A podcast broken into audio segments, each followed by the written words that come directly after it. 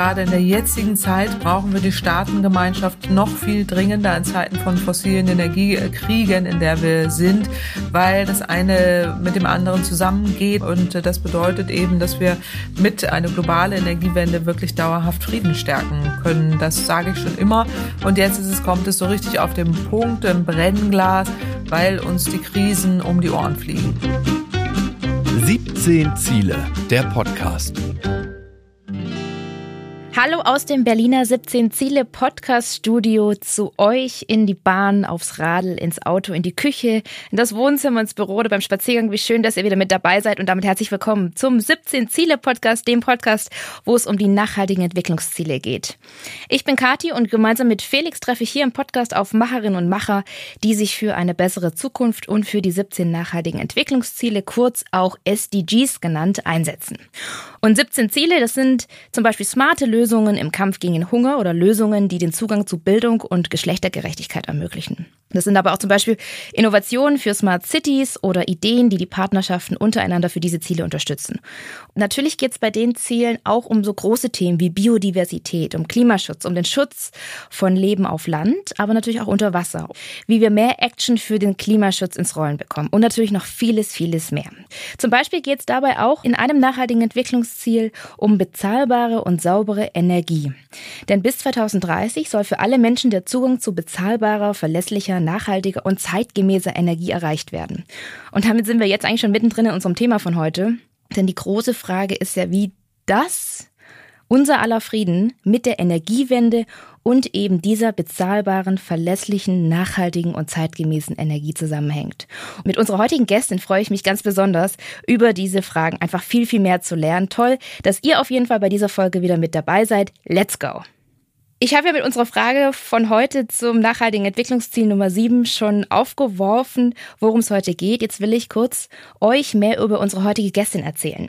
Sie ist seit 2004 Leiterin der Abteilung Energie, Verkehr und Umwelt am Deutschen Institut für Wirtschaftsforschung in Berlin. Sie ist Professorin für Energiewirtschaft und Energiepolitik an der Leuphana Universität Lüneburg. Sie hat zahlreiche Bücher zum Klimawandel geschrieben und sie ist vehemente Verfechterin der Energiewende. Sie ist Vizevorsitzende des Sachverständigenrats für Umweltfragen der Bundesregierung. Herzlich willkommen. Hier ist Claudia Kempfert. Hallo, ich freue mich auch dabei zu sein. Hallo, Frau Kempfert. Ach, Hallo. wie toll, dass Sie Zeit haben in diesen trubeligen Zeiten, wenn wir über Energiewende und Frieden sprechen. Wie sieht's ja. in Ihrem Posteingang gerade aus? Ja, voll. Aber derzeit ist natürlich sehr viel los. Ist ja so, dass eben ganz, ganz viele Anfragen da sind. Jetzt nicht aktuell aufgrund eben der, des Krieges von Russland in der Ukraine und deswegen auch viele Beratungsanfragen kommen, auch seitens der, der Bundesregierung. Das ist völlig normal. Aber aktuell äh, mehren sich dann eben auch die, mehrt sich auch die öffentliche Aufmerksamkeit auf das Thema und eben auch viele Anfragen. Und dadurch, dass ich jetzt schon so lange mich mit diesem ganzen Thema beschäftige und seit über 15 Jahren auch Studien gerade zum, zum Gasmarkt, auch bezogen auf Russland und so weiter mache, ist das jetzt so eine ganz äh, große Anlaufstelle einfach auch, äh, dass nicht nur ich, sondern auch mein Team hier am äh, DEW in erster Linie da viele, viele Anfragen bekommen. Da bin ich nicht die Einzige. Aber ja, wir haben gut zu tun, würde ich sagen. Umso schöner, dass Sie sich Zeit für uns nehmen. Toll, danke. Gerne. Ja, wir machen zu Beginn der Folgen immer so eine äh, Schnellfragerunde, bevor wir dann tiefer in unterschiedliche Stichworte eintauchen wollen. Und wir sind ja hier beim 17 Ziele Podcast. Vielleicht können Sie uns kurz erklären, was sind 17 Ziele für Sie, wenn Sie das hören? Was bedeuten diese Ziele für Sie? Ja, die 17 Ziele bedeuten äh, für mich, dass wir viele Nachhaltigkeitsziele haben, äh, die sehr bedeutsam sind, die teilweise sich überlappen, aber sehr wichtig sind. Das äh, beginnt eben mit dem Klimaschutz, aber auch saubere, bezahlbare Energie, ein Wirtschaftssystem, was funktioniert, aber eben auch Gleichheit und der Zugang von allen zu sauberem Wasser, zu sauberer Luft und letztendlich auch die Teilhabe, auch egal welches Geschlecht man mitbringt, egal wo man ist auf dem Planeten. Ähm, das das finde ich, das verbinde ich damit, dass äh, die Ziele, mit denen wir mal angefangen sind, also ich persönlich fing in den 90er Jahren an äh, zu studieren, äh, Anfang der 90er Jahre mit dem ersten Bericht des Intergovernmental Panel of Climate Change, aber auch den ersten Nachhaltigkeitskonferenzen, die es weltweit gab, schließt sich da für mich so der Kreis. Und das begleitet mich mein ganzes Leben lang. Und die 17 Ziele, finde ich, bringen das gut auf den Punkt. Und ich persönlich kann damit ganz, ganz viel auch verbinden, auch nicht nur durch die Forschung, die wir machen, sondern auch persönlich, aber merke eben auch, dass viele das gar nicht kennen und gar nicht wissen, was die 17 Ziele sind und da auch nicht wirklich was mit anfangen können. Da muss man immer viel erklären. Also das äh, verbinde ich auch damit. Also auf der einen Seite viel auf den Punkt gebracht, um was es geht, auf der anderen Seite aber auch viel Unkenntnis. Mhm, gerade jetzt natürlich auch mit Blick auf die COP, da kommen wir auch gleich nochmal zu sprechen, mhm. mit Blick auf die nachhaltigen Entwicklungsziele. Nächste schnelle Frage sozusagen aus der ersten Runde. Wir sprechen viel über die Energiewende. Momentan ist es eigentlich in fast jedem Artikel, das ist Thema an jedem Stammtisch, überall spricht man über die Energiewende. Vielleicht können Sie uns kurz nochmal skizzieren, was verbinden Sie mit dem Begriff der Energiewende? Ja, Energiewende bedeutet der, die Abkehr von fossiler Energie, also weg von Kohle, Öl und Gas hin zu erneuerbaren Energien, hin zu einer Vollversorgung aus erneuerbaren Energien. Das bedeutet nicht, dass man alles so weitermacht äh, wie bisher, sondern äh, sehr viel mehr Energie einspart. Das ist äh, auch das Schöne an einer Vollversorgung mit erneuerbaren Energien, dass der Ökostrom, wenn er dann hergestellt wird und überall eingesetzt wird, das auch besonders effizient gelingt. Das heißt, man spart ganz viel Primärenergie, braucht nur noch die Hälfte des jetzigen Primärenergiebedarfs, wenn man beispielsweise den Ökostrom sofort nutzt in der Elektromobilität oder in, also im Verkehrsbereich in der Elektromobilität, individuell oder auf der Schiene oder im Gebäudebereich, dass man da die Wärmepumpe beispielsweise nutzt. Also so viel Strom wie möglich bedeutet sehr, sehr viel Effizienz. Und der Strom wird dann ökologisch hergestellt, das heißt mit erneuerbaren Energien. Also erneuerbare Energien und Energieeffizienz ist für mich die Energiewende. Mhm. Wenn wir jetzt auf die Aktualität schauen und damit starten wir direkt sozusagen in, unsere, in unser längeres Gespräch. Sie haben gesagt, wir können von heute auf morgen auf sämtliche Energielieferungen aus Russland verzichten. Wenn wir jetzt auf das Wochenende schauen, da hat auch der Ministerpräsident Kretschmer wieder für die Wiederaufnahme russischer Gaslieferungen nach dem Krieg sich ausgesprochen. Wie steht das zusammen und was ist da dran? Vielleicht auch der Hinweis, was Sie an Michael Kretschmer, Ministerpräsident Sachsens, gerne sagen würden, wenn Sie sowas hören. Naja, also wir haben ja ganz zu Anfang, als der Krieg äh, begann, als Russland anfing, die Ukraine zu überfallen, unsere Studien aktualisiert, die wir schon sehr, sehr lange tun und wo wir schon sehr lange darauf hingewiesen haben, wir können und wir müssen weniger aus Russland importieren, aufgrund eben der hohen Abhängigkeiten, aufgrund der geostrategischen Risiken, die damit einhergehen. Das hat sich jetzt leider auf brutalste Art und Weise bewahrheitet. Da hätten wir gerne nicht recht behalten an der Stelle dass äh, das alles äh, so ist. Und deswegen hatten wir eine Studie gemacht, gerade äh, zu Beginn des Krieges, wo wir gezeigt haben, ja, wir können auch ohne russische Energie. Das hat eine enorme Kraftanstrengung zur mhm. Folge, die jetzt teilweise ja auch passiert ist, dass wir aus anderen Ländern Gas beziehen. Also beim Gas ist es am aufwendigsten und am kompliziertesten, aus anderen Ländern Gas zu beziehen. Das tun wir auch aktuell. Die Speicher sind mittlerweile gut gefüllt. Das war unsere zweite Forderung. Und dann eben auch, dass man mehr tut, um einzusparen. Da sind wir noch nicht so gut gut. Da kommen wir jetzt mit Gaspreisdeckeln und so, das ist eher potenziell gefährlich. Aber da muss es darum gehen, dass wir den Gasverbrauch runterkriegen und dann die erneuerbaren Energien ausbauen. Da sind wir leider sehr weit im äh, Verzug. Also das war immer unser Vierklang, die sogenannte ASSA-Formel, die äh, man umsetzen muss. Und das ist teilweise passiert. Und jetzt sind wir in einer Lage, dass wir sagen können, wir beziehen ja schon eine ganze Weile gar kein Gas mehr aus Russland und wir leben noch. Jetzt beginnt aber der Winter. Die Gasspeicher sind äh, proppevoll, die sind gut gefüllt. Aber aber wir müssen mehr tun, um Gas einzusparen. Dann können wir auch, wenn der Winter nicht ganz so kalt wird, tatsächlich glimpflich über den jetzigen Winter kommen. Den nächsten müssen wir noch auch wieder gut vorbereiten. Beim Öl äh, hat man diese Probleme gar nicht. Da kann man aus anderen Ländern äh, Öl beziehen, bei Kohle sowieso. Das haben wir ja sehr früh schon gemacht. Das heißt, wir können ohne Russland. Und das wäre auch meine ganz klare Ansage, sowohl an Russland als auch äh, dem sächsischen Ministerpräsidenten. Wir sollten mit Russland keine Geschäfte mehr machen. Ich weiß nicht, von welcher Welt er da spricht, wenn er meint, nach dem Krieg, also das ist noch so weit weg von dem, was wir aktuell erleben, wenn es darum geht, jetzt Horrorszenarien, jeden Tag neue Horrorszenarien zu hören, von Atombomben bis hin zu Staudämmen, die hochgesprengt werden sollen, wo dann auch im russischen Fernsehen davon gesprochen wird, eine ganze Nation auszurotten. Da fehlten mir wirklich die Worte, wie man an der Stelle jetzt ähm, davon sprechen kann, mit diesem Land jetzt Geschäfte machen zu wollen. Da fehlt mir schlichtweg auch das Verständnis, wie man darauf kommt. Äh, jetzt muss es erstmal darum gehen, dass wir gut durch den Winter kommen, jetzt durch unsere Perspektive. Wir müssen der Ukraine helfen. Da werden im Moment alle Energielieferungen gebombt. Die strategische Infrastruktur wird zerstört. Das muss man deutlich sagen. Mhm. Da geht es darum, dass die im Kalten sitzen sollen, dass die frieren sollen, dass die sich keine Handynachrichten mehr schicken sollen. Das ist ganz, ganz furchtbar, was wir da erleben. Und da, da muss man gegenhalten. Wir sollten liefern, was wir können an unseren Kapazitäten, die wir haben. Äh, und da sind wir auch beim Thema, weil die Energiewende ist das beste Friedensprojekt, was wir hätten, wenn die Ukraine nicht so strategisch abhängig wäre, mehr dezentrale Erneuerbare nutzen würde, als es jetzt schon tut, dann würden sie eben auch nicht so angreifbar sein oder aktuell eben diese, diese hohe Verlässlichkeit, die man hat, wenn jetzt eine Pipeline bombardiert wird, so wie bei uns oder, oder dort äh, Anschläge verübt werden äh, oder eben Stromleitungen, die sehr zentral sind, durchtrennt werden, dann ist man wahnsinnig verletzlich. Und äh, darauf gilt es sich vorzubereiten mit mehr dezentralen erneuerbaren Energien weil dann hat man tatsächlich eine größere Resilienz und eine viel weniger hohe Gefährdung der gesamten Volkswirtschaft oder auch des gesamten Energiesystems. Lassen Sie uns gleich nochmal auf die Resilienz zu sprechen kommen. Ich wollte mhm. vorab nochmal, weil ich jetzt natürlich direkt in die Aktualität auch reingesprungen bin. Sie haben gerade den Satz gesagt, wir müssen da dagegenhalten und natürlich auch mit Blick auf den Winter uns vorbereiten. Wie schauen Sie auf den Winter und warum werfen Sie in manchen Interviews auch der Politik Panikmache vor? Ja, es ging zu Beginn, als äh, man sich vorbereitete auf den Winter, immer sehr schnell darum, dass man nur noch über Blackouts und wir frieren und wir sitzen im Dunkeln und äh, kauft euch Kerzen und bereitet euch vor. Darum ging das verursacht bei einem Großteil der Bevölkerung massive Panik. Und äh, da müssen wir aufpassen, auch im Wording. Ich kenne nun die Energiemärkte sehr genau und weiß, was geht und was nicht geht und wo man sehr vorsichtig sein muss, ist, dass man nicht Panik schüren sollte. Beim Gas hatte ich es gerade schon erklärt.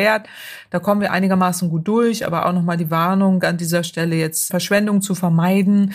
Diejenigen, die schon sparen, können nicht mehr sparen, aber es gibt immer noch auch ein großes Drittel der Gesellschaft, am oberen Rand, die eben auch noch sehr viel Gas verbrauchen, da auch wirklich sensibler zu sein und den Gasverbrauch runterzubringen. Ich glaube, da, da können wir noch mehr, als wir aktuell jetzt anschieben. Das heißt aber nicht, dass man im Kalten und Dunkeln sitzen muss, außer diejenigen, die tatsächlich ihre Rechnung nicht mehr bezahlen können. Bei denen ist das natürlich im Winter so. Also da muss man aufpassen. Es ist ein schwieriger Drahtseilakt zwischen dem zu erklären, was tatsächlich notwendig ist, wo man auch eine Sensibilisierung haben sollte, wo man auch sich vorbereiten sollte und Panik zu schüren, weil das ist Putins Drehbuch. Der möchte, dass wir in Angst und Schrecken verfallen, der möchte, dass wir Panik haben und dass wir uns eben da auch nicht mehr so verhalten, wie wir es eigentlich normalerweise tun. Und davor warne ich, dass wir das nicht tun, dass wir wirklich nicht in solche Panikszenarien kommen, sondern wirklich uns besinnen auf das, was tatsächlich jetzt stattfindet, wo wir gut vorbereitet sind, dass man auch Szenarien natürlich durchdenkt, aber nicht denkt, wir erleben das automatisch, sondern sind nur in einer Phase, wo wir eben auch entsprechend gut vorbereitet sein können. Mhm. Panikmache hat natürlich auch viel mit Angstmacherei dann zu tun. Auch im Netz gibt es ganz unterschiedliche Narrative. Sie sind auch viel im Netz unterwegs, bei Instagram, bei Twitter, gerade natürlich auch zu Ihren Kernthemen. Wie ist die Stimmung momentan im Netz und welchen äh, ja, rhetorischen Narrativen begegnen Sie dort auch? Ja, die Stimmung ist sehr aufgepeitscht, würde ich sagen, und polarisierend. Das kennen wir schon mhm. länger, dass eben jetzt auch die antidemokratischen Kräfte da wieder kommen, das nutzen, Angst und Panik auch nutzen, um Unsicherheiten zu schüren, um demokratische Kräfte zu zerstören, auch polemisch gegenzuhalten und, und Angst und Schrecken zu verbreiten, dass man da eben ähm, den falschen Antworten hinterherläuft. Und das ist das, was wir aktuell sehr stark wieder einmal erleben wo man aber aufpassen äh, muss, also gerade auch im, äh, im öffentlichen Netz, dass man da eben nicht zu sehr jetzt diesen Narrativen äh, anhängt. Diejenigen, die eben auch die Oberhand haben sollten, das heißt die ruhigen und besonnenen, die ziehen sich da meistens mehr zurück aus dem aus dem Netz, wenn da so viel polarisierend oder eben auch so negativ Hass und Hetze gesät wird. Das ist schon ein Problem dass man da aufpassen muss, also dass man da schon schon eben nicht in diesen Negativstrudel kommt, weil das ist eben auch Teil dieser Kampagne, dies, äh, in der wir da jetzt sind, leider, dass eben nicht nur das Energiesystem unter Beschuss ist, sondern auch die Demokratie an sich, demokratische Grundfeste irgendwie auch in zumindest ja angegriffen werden im weitesten Sinne und man da Unsicherheiten schüren will. Und so erlebe ich das auch auf den in den sozialen Netzwerken, dass da immer wieder dann Hass und Hetze Oberhand gewinnt bin und diejenigen, die sich da für eine ruhigere oder besondere, besonnenere und gerade auch für den Wandel einsetzen, massiv unter Beschuss kommen.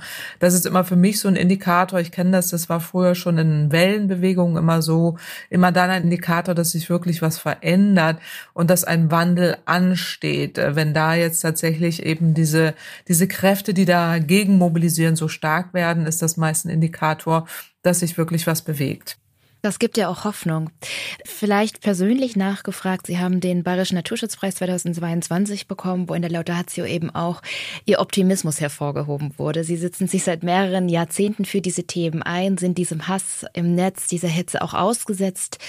Wo und wie behalten Sie da Ihren Optimismus und wie stärken Sie Ihre eigene persönliche Resilienz, bevor wir gleich auf die Resilienz der Energiewende kommen, aber Ihre persönliche Resilienz da stark zu bleiben und nicht aufzugeben, sondern weiterzumachen?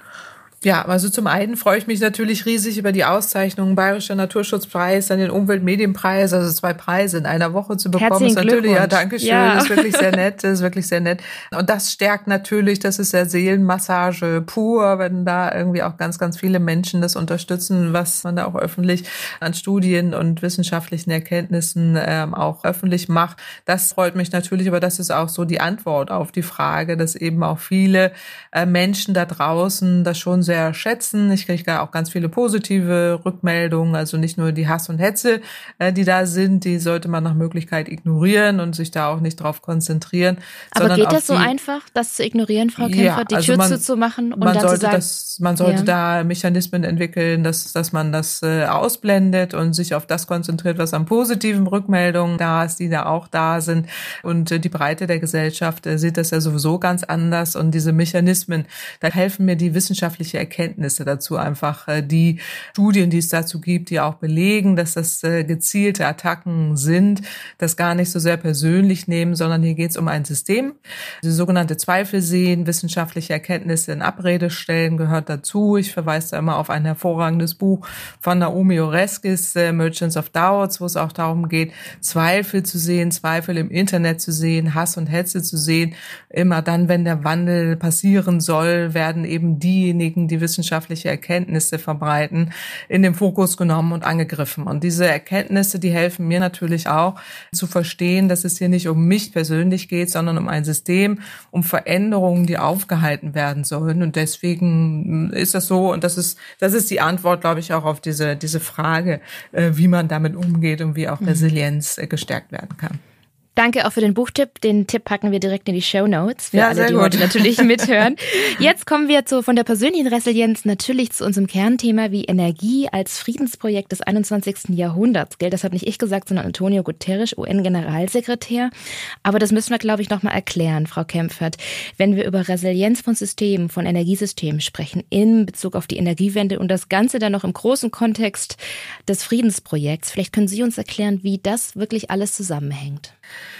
Ja, es ist eben so, dass äh, fossile Energien Konflikte und Kriege verursachen. Also das sieht man ja nicht jetzt aktuell, wo wir in einem fossilen Energiekrieg sind, ausgelöst durch Russland in der Ukraine, sondern schon lange, 70er und 80er Jahre, die Ölkriege im arabischen Raum sind da zu nennen. Also immer dann, wenn fossile Energien Macht und autokratische Systeme in dieser Zusammensetzung zu finden sind, äh, gibt es Konflikte und äh, Kriege und kriegerische Auseinandersetzungen Auseinandersetzungen, geostrategische Konflikte.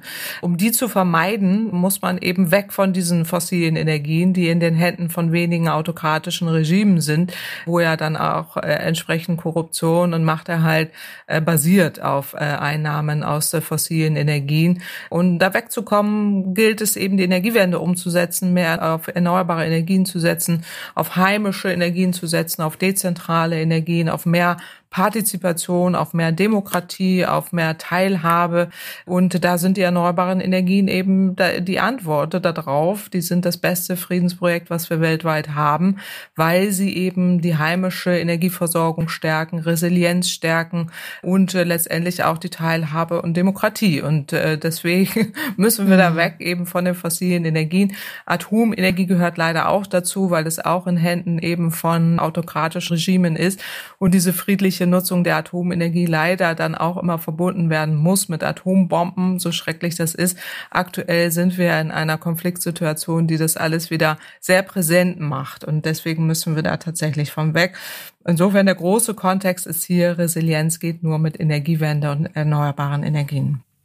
Was ich da total spannend finde, wenn wir bei dem Thema sind, wenn Sie von Friedenspolitik auch sprechen in Bezug auf die Energiewende, das ist ja aber auch natürlich auch Verteidigungspolitik, das ist mhm. auch Entwicklungspolitik, das ist Wirtschaftspolitik und man sieht ja in Deutschland, wir arbeiten immer noch in jedem Politikfeld in einem Ministerium.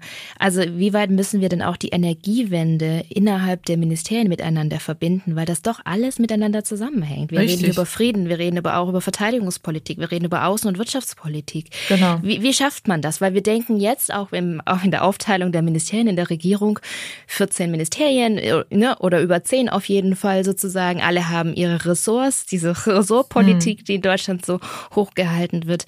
Wie schafft man es da mehr Brücken zu schlagen, gerade in Bezug auf Energiewende? Ja, ist total wichtig. Also das in der Tat, das ist ein Querschnittsthema, also Klimaschutz ja auch, aber Energiewende eben auch, weil das eine mit dem anderen zusammenhängt und insofern ist es eine Querschnittsaufgabe, die man jetzt nicht nur einem nur sagt, dass ein Minister oder ein Ministerium macht das jetzt so und so und alle anderen halten sich da raus, sondern man muss es als Querschnittsaufgabe sehen und das kann man sicherlich auch, wenn man das so ansiedeln würde, dass man eben bestimmte Themen äh, auch als Querschnittsthemen äh, adressiert. Und Sie haben völlig recht. Also Energie und Energiewende ist auch gleichzeitig Friedenspolitik. Sie ist, äh, geht damit in die Verteidigungswelt mit hinein. Ich selbst bin auch im wissenschaftlichen Beirat des Sicherheitsinstituts beim Verteidigungsministerium, wo Energiewende immer wieder Thema ist.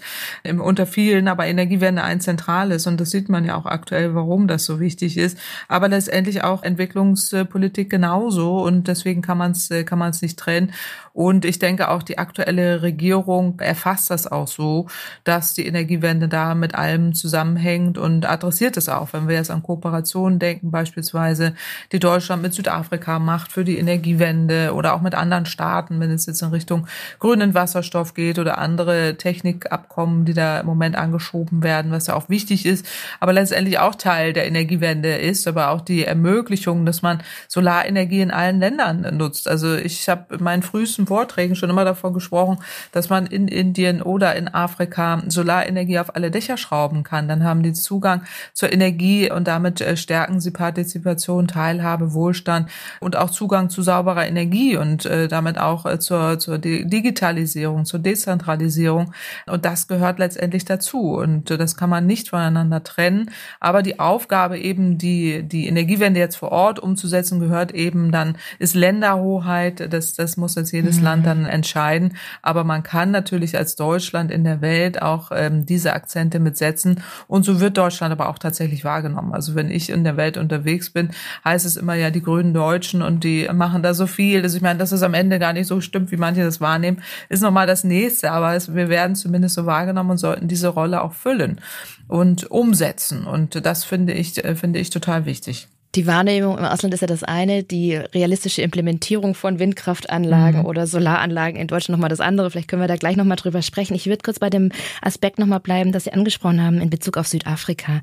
Natürlich gibt es da auch Partnerschaften für grüne Energien, aber auch nochmal für unsere Zuhörerinnen und Zuhörer, wenn wir hier über Energiewende in Deutschland sprechen. Was hat das mit Menschen und deren Leben in unterschiedlichen afrikanischen Ländern, in lateinamerikanischen Ländern, in zentralasiatischen Ländern zu tun? Ja, also wir sitzen da alle so äh, sozusagen in einem Boot. Also wenn ich mir eine Solaranlage kaufe, dann äh, oder auch eine, egal in welchem Land installiere, ist ja völlig identisch. Ich bin Teil eben der dezentralen Friedenspolitik in dem Moment. Ja, also wenn es nur eine kleine Solaranlage ist, aber wenn es alle tun würden, wären wir ja in der Lage, keine fossilen Energien mehr in der Welt herumschippern zu müssen und zu verkaufen und damit autokratischen Systemen zu finanzieren. So und äh, das das ist Teil der Lösung, dass man egal wo man ist auf dem Planeten Planeten, egal in welchem Land, ähm, damit diese fossilen Strukturen durchbrechen kann. Und das wird natürlich aufgehalten von denjenigen, die das nicht wollen oder beziehungsweise die Geschäftsmodelle, die damit zumindest ähm, nicht mehr so lukrativ gemacht werden. Wenn man jetzt fossiler Anbieter ist oder Atomenergie, wenn man da verbandelt ist, dass die Strukturen sind ja sehr massiv und sehr dominant und auch äh, sehr fahrtabhängig und äh, haben Jahrzehnte an äh, Strukturerwachsung hinter sich. Da jetzt das zu durchbrechen ist, ist ist wirklich schwierig. Deswegen hat man da mhm. diese Barrieren und Stolpersteine, die da in den Weg gelegt werden, wenn es darum geht, dann Solarenergie zu installieren oder Windenergieanlagen. Das wird ja alles immer komplizierter, aber letztendlich ist das genau die Antwort darauf, auf alle Fragen, äh, dass man eben auch Teil, also wenn man jetzt als Mensch denkt, wie Sie es gerade vorgetragen haben, äh, da auch Teil der Lösung ist in dem Moment, wo man Dinge mit verändert. Und das ist genau die Aufgabe. Können wir was von dem Umsetzen von erneuerbaren Energien in Südafrika, in Kenia, Marokko lernen? Von Kolleginnen und Kollegen, die das vielleicht im globalen Süden einfach schon viel besser machen als wir hier in Deutschland oder in Europa? Ja, also ich denke, alle können von allen lernen, dass wir da wegkommen von diesem Ansatz, wir machen das alles gut und andere nicht, sondern gut, Südafrika hat wieder eigene Probleme, weil sie auch sehr stark an äh, Kohle noch immer hängen und wir da eine Kooperation haben, dass man da mehr erneuerbare Energien ausbaut und auch Erfahrungen austauscht.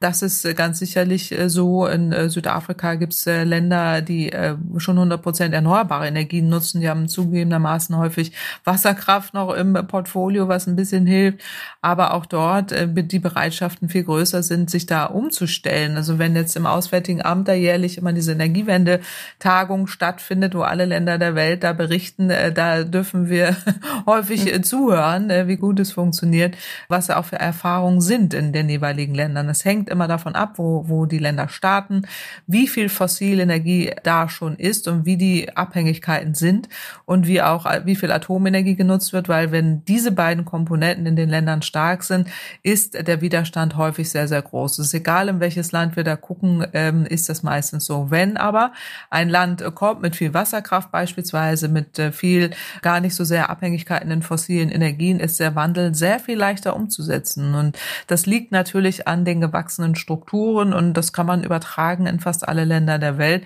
Wenn sie dann noch autokratische Systeme haben, wird es so Klar. gut wie unmachbar, ja. ne, dass da wirklich ein Wandel stattfindet. Sie aktuell auch Russland oder andere am Arabischen arabischen Raum. Aber immerhin, auch im arabischen Raum gibt es viele, die Solarenergie nutzen, weil sich das auch so stark anbietet und weil sich das massiv rechnet.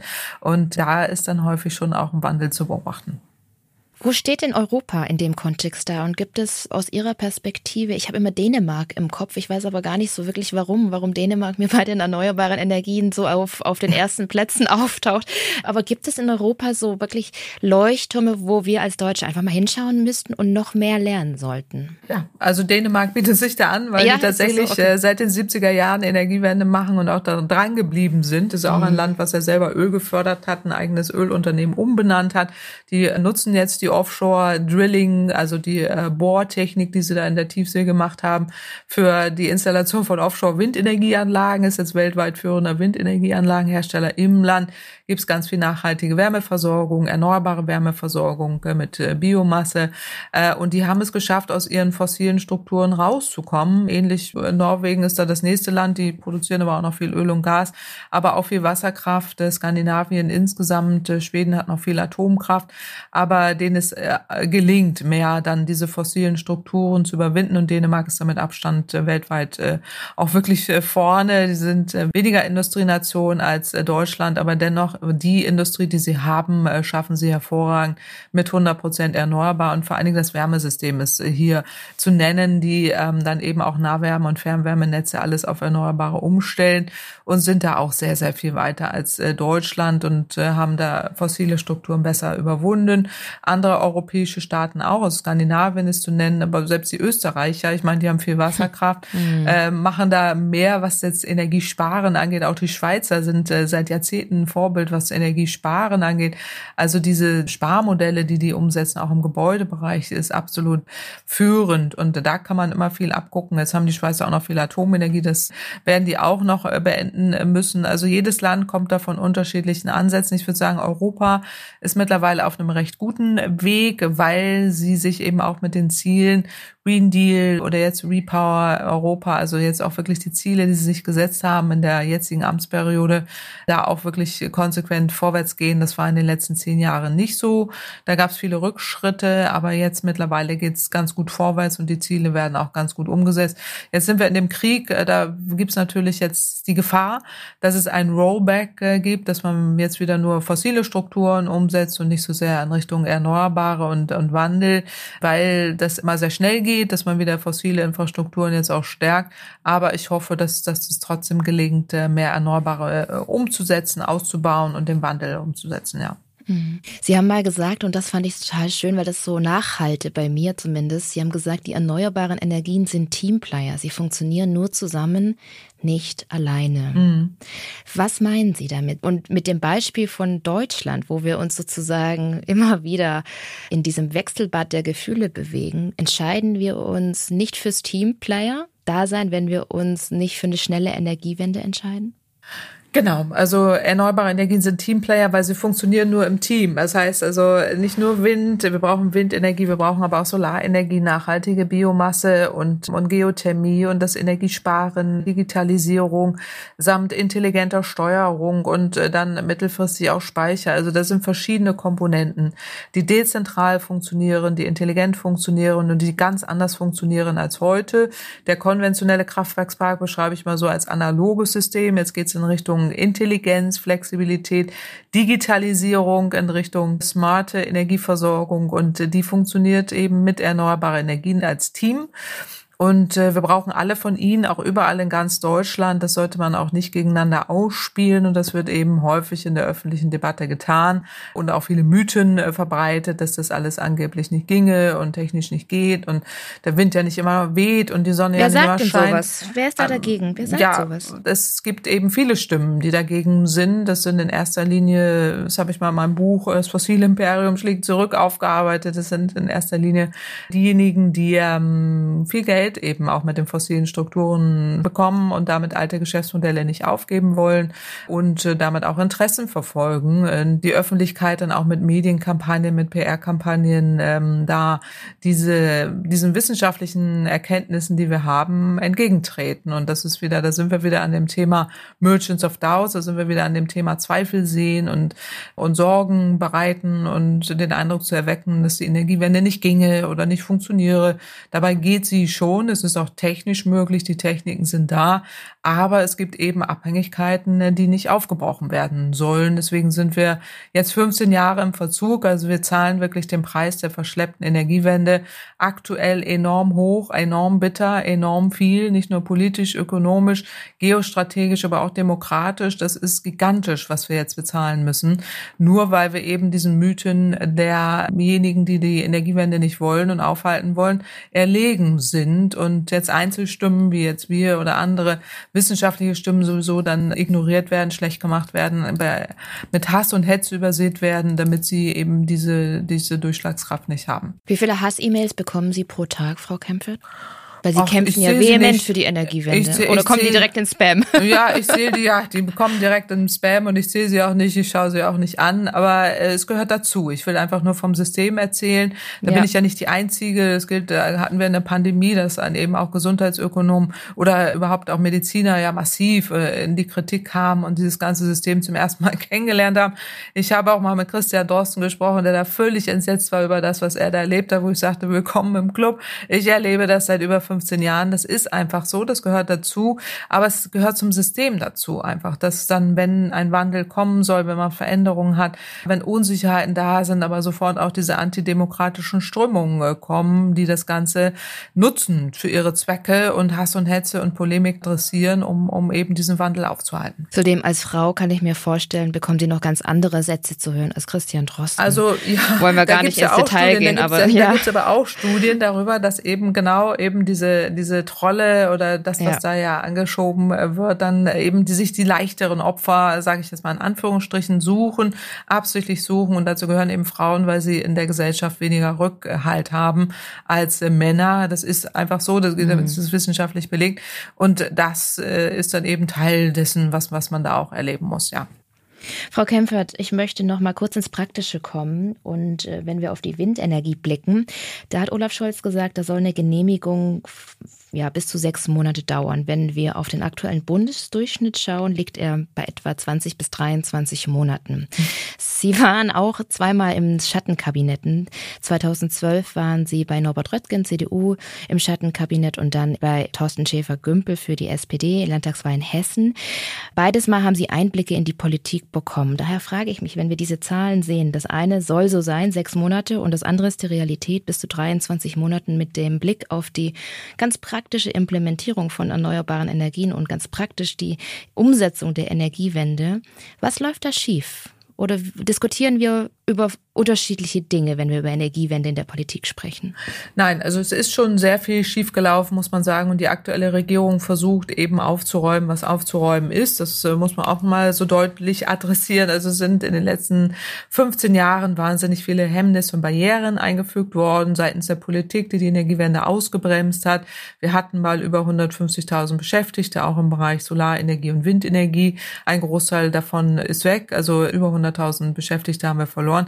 Wichtige Industriearbeitsplätze, die jetzt uns an allen Ecken und Enden fehlen, in der Herstellung der Windanlagen, in der Herstellung von Solaranlagen, in der Implementierung, die Fachkräfte fehlen überall. Also äh, da ist viel tatsächlich zerstört äh, worden und diesen Ausbau jetzt der Windenergie hat viel mit Genehmigungsverfahren zu tun, die teilweise ja durch ganz viele bürokratische Hemmnisse in die Länge gezogen wurden, ganz viele Einspruchsmöglichkeiten unklare juristische Ausgangsvoraussetzungen. Das ist, glaube ich, ein Teil des Problems, die jetzt vereinfacht wurden. Also man hat einerseits äh, eben die jetzt auch diese Anforderungen an Artenschutz. Es ist ja wichtig, dass auch Artenschutz berücksichtigt wird, aber da einfach vereinfachte Möglichkeiten gefunden, das äh, zueinander zu bringen. Dann war es eben so, dass einzelne Bundesländer überhaupt nicht genügend Flächen für Windenergie ausgewiesen haben. Beispiel Bayern oder Nordrhein-Westfalen eben mit pauschalen Abstandsregelungen dagegen gehalten haben. Da wurde wurde dann teilweise überhaupt gar keine Windenergieanlage mehr zugebaut oder zumindest viel zu wenige.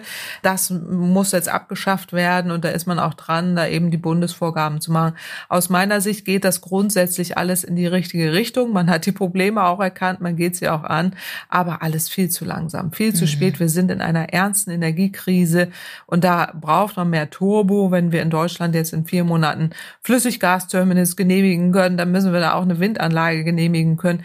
Zehn Gigawatt Windenergieanlagen sind im Moment im Genehmigungsverfahren, dann sage ich doch einfach mal, anstelle jetzt von Atomenergie, wo wir ja dann gefühlte äh, wirklich ganz, ganz viel politische Energie reingewendet haben, könnte man jetzt auch 10 Gigawatt Windenergie jetzt einfach mal genehmigen und die Verfahren dann im Nachgang nachreichen, was noch alles notwendig ist, weil wir in einer Energiekrise sind. So, und dann kann man auch Verfahren mal verkürzen und da jetzt auch mal so ein Booster, so ein Notfallprogramm einführen, weil wir in einem Energiekrieg sind. Ich glaube, da haben wir jetzt tatsächlich im Moment andere Anforderungen als im normalen System und gleichzeitig aber auch die Verfahren so vereinfachen, dass eine verkürzte Genehmigungszeit auch möglich ist. Es fehlen auch da, auch bei den Genehmigungsbehörden Personen, es fehlen auch Verfahren, die das Ganze erleichtern.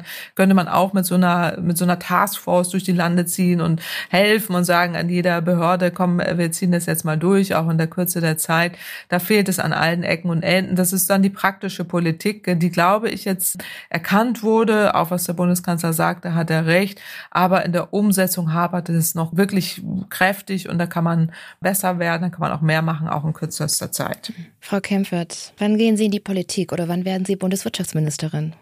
Na, also ich habe ja mal in Schattenkabinetten äh, mitgewirkt. Aktuell ja. äh, habe ich kein Interesse. Ich bin jetzt in der Wissenschaft. Wir haben auch viele wichtige Projekte und äh, aus meiner Sicht sehr interessante Projekte abzuarbeiten. Das fängt bei den Vollversorgungen aus erneuerbaren Energien an, bis hin zu grünem Wasserstoff oder Verkehrswende. Also es sind so viele tolle Forschungsthemen, die ich im Moment aktuell begleite, die ich jetzt äh, wichtig finde und auch in der öffentlichen Kommunikation äh, gerne erläutere. Und äh, dadurch, dass jetzt auch viele Menschen sich für das Thema interessieren, interessieren da ja auch eine Öffentlichkeit da ist, wo ich auch gerne den Menschen helfe im Verständnis, die das wirklich wollen. Und da sehe ich im Moment eher meine Aufgabe als äh, jetzt in der Politik und schon gar nicht als Ministerin. Ich höre das Herz für die Wissenschaft ganz laut pochen, richtig? Ja, das ist es.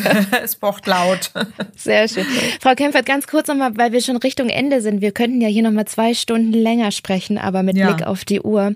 Ich möchte nochmal kurz, weil wir im Oktober, November sind, mit Blick auf COP27 und ab 6. November gibt gibt es wieder die Klimakonferenz in Ägypten. Auch da ist natürlich Klimapolitik, Energiepolitik Thema.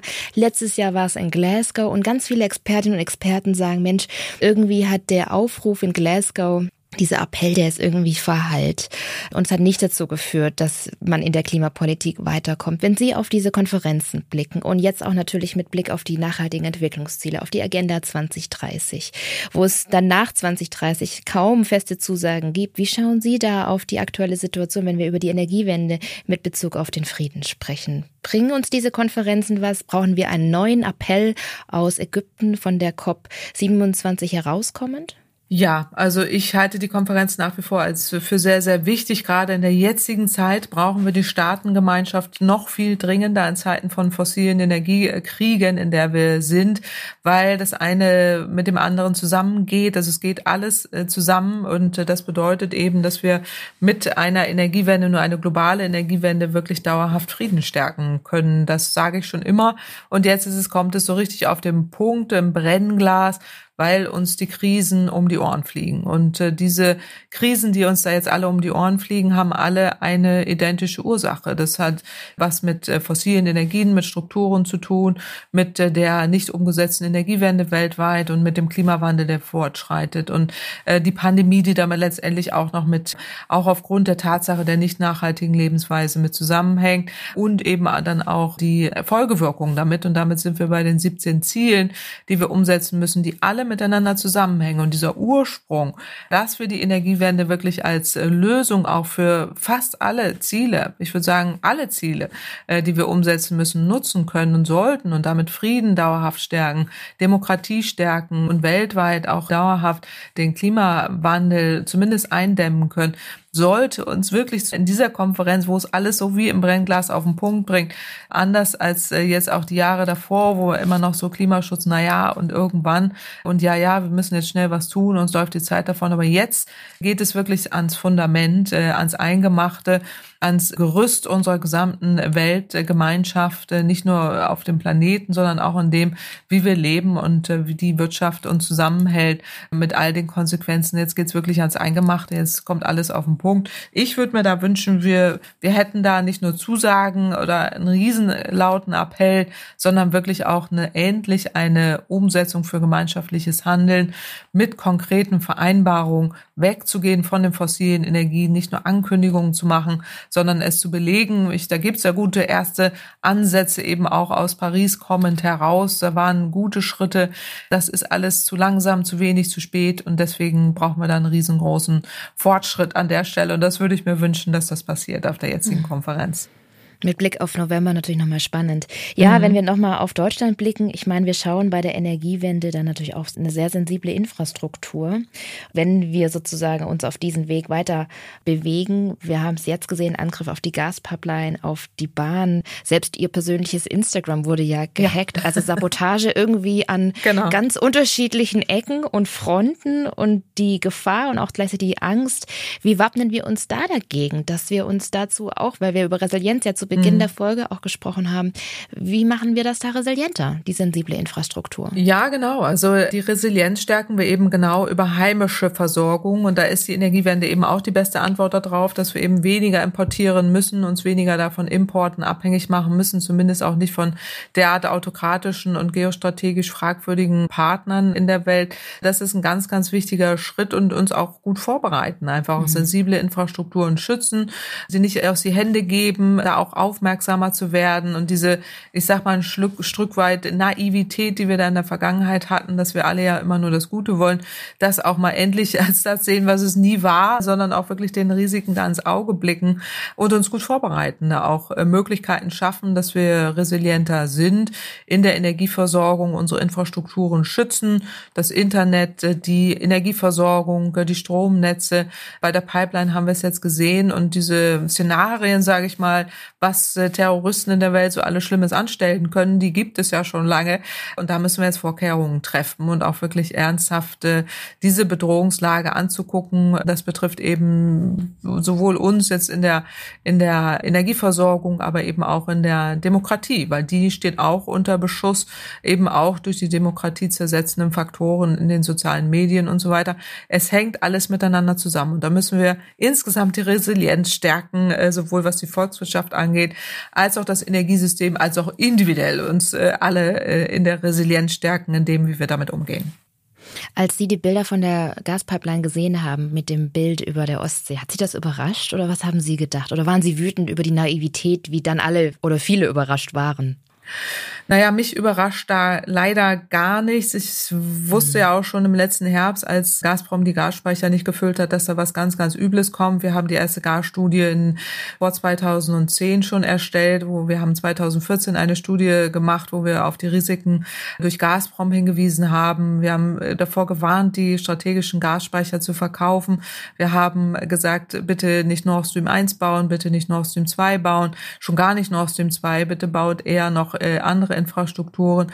Also äh, mich schockt da alles gar nichts, weil wir immer darauf hingewiesen haben seit 15 Jahren, dass das passieren kann. Am Ende des Tages muss man leider sagen, hätte ich da gerne Unrecht behalten in all dem, was wir in den Studien immer aufgeschrieben haben. Das ist nun nicht, nicht leider nicht so, dass das so ist. Insofern schocken mich da gar keine Bilder mehr, sondern erlebe das einfach nur als so, wie wir es immer gedacht haben, was schlimmsten Fall passieren kann, was jetzt eintritt. Und mich wundert da leider nichts mehr und ich hoffe einfach nur, dass die nicht noch schlimmere Szenarien jetzt Wirklichkeit werden, die da angedroht werden, weil wir befinden uns jetzt wirklich in einer ganz, ganz schlimmen Situation, aus der wir rauskommen müssen und auch wirklich Wege finden müssen, wie wir uns besser vorbereiten und wappnen und da einfach äh, diese schlichtweg, sage ich mal, so ein bisschen Naivität in der Vergangenheit, dass wir die jetzt ablegen und wirklich nach vorne gucken und das besser machen. Ist das auch so eine Generationssache, dass eine ältere Generation an alten Dingen noch eher festhält als jetzt die junge Generation? Generation, die mit vielleicht auch Fridays for Future auf die Straße geht? Ist die Energiewende auch eine Generationenfrage?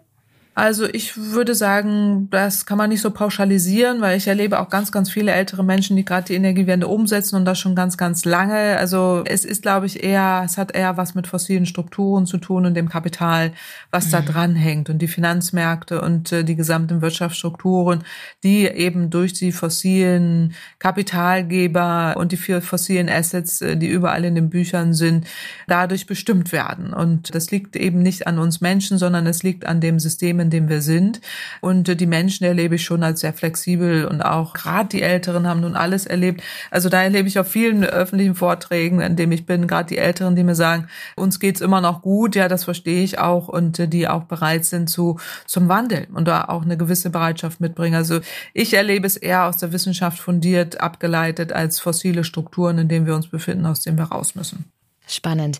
Frau Kempfert, wir sind am Ende und äh, uns verbindet ja die, der Optimismus sozusagen. Ja. Uns beide. Ich bin auch Optimistin, Sie sind Sehr Optimistin. Gut. Es gibt am Ende immer noch von unserem 17 Ziele Podcast so ein To-Do. Und zwar ja. To-Do als To-Do. Das ist so ein Wortspiel, was man noch tun könnte vom ja. englischen Do, aber das deutsche Du machst, ne? Also Sie haben genau. Sie haben es verstanden. Ne? Ja, die Frage ist ja jetzt mit Blick auf den Winter, was können denn jeder Einzelne tun, um zu sparen, Energie zu sparen, um aber auch für die Energiewende aufzustehen? Gibt es da ein To-Do, was Sie nochmal hier teilen möchten mit uns? Ja, gerne. Also ich habe ja ein Buch mal geschrieben, wo ich dann 53 To-Dos reingeschrieben habe. Irgendwie hätte ich auch 153 To-Dos mhm. reinschreiben können. Also es gibt so wahnsinnig viel, was jeder tun kann. Und allein eben diesen Podcast schon zu hören, sich zu sensibilisieren und Informationen mitzunehmen, ist auch schon mal ein wichtiges äh, To-Do für einen selber. Aber aktuell gilt es, äh, das ist jetzt das wichtigste To-Do, Energiesparen als das Allerwichtigste und Teil der Energiewende zu sein, indem man zum Beispiel Solarenergie äh, kauft, nutzt oder selber installiert oder wie auch immer. Also Teil der Energiewende-Lösung zu sein, das ist nie dringender gewesen als heute, weil wir brauchen jetzt ein Turbo in den Entwicklungen und da kann auch jeder zu beitragen. Und eine gute Motivation kommt ja manchmal auch über die Musik. Welcher ja. Song motiviert Sie? Weil wir so eine 17 Ziele Playlist erstellen wollen mit richtig guten Vibes für die kommenden Monate. Was ist da Ihr Motivationssong, was Sie vielleicht morgens auch schon im Büro hören? naja, genau. Also, also ein Motivationssong ist ganz sicher Michael Jackson, Heal the World. Der passt passt im Moment natürlich auch sehr, sehr gut aufgrund der Lage, in der wir drin sind, da rauszukommen. Aber es kommt auch aus den 80er Jahren heraus. Also ich bin ein sehr 80er Kind, was Musik angeht, aber kann auch sehr gut mit neueren Songs von zum Beispiel von Taylor Swift.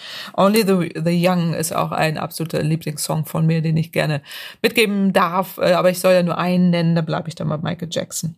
Ah, super. Das packen wir direkt mit rein. Und Sehr gut. Gibt es noch eine, eine Inspirationsquelle? Ich weiß, Sie haben uns ja schon das Buch genannt, was wir in die Shownotes reinpacken. Auch Ihre Bücher packen wir gerne nochmal in die Shownotes mit rein.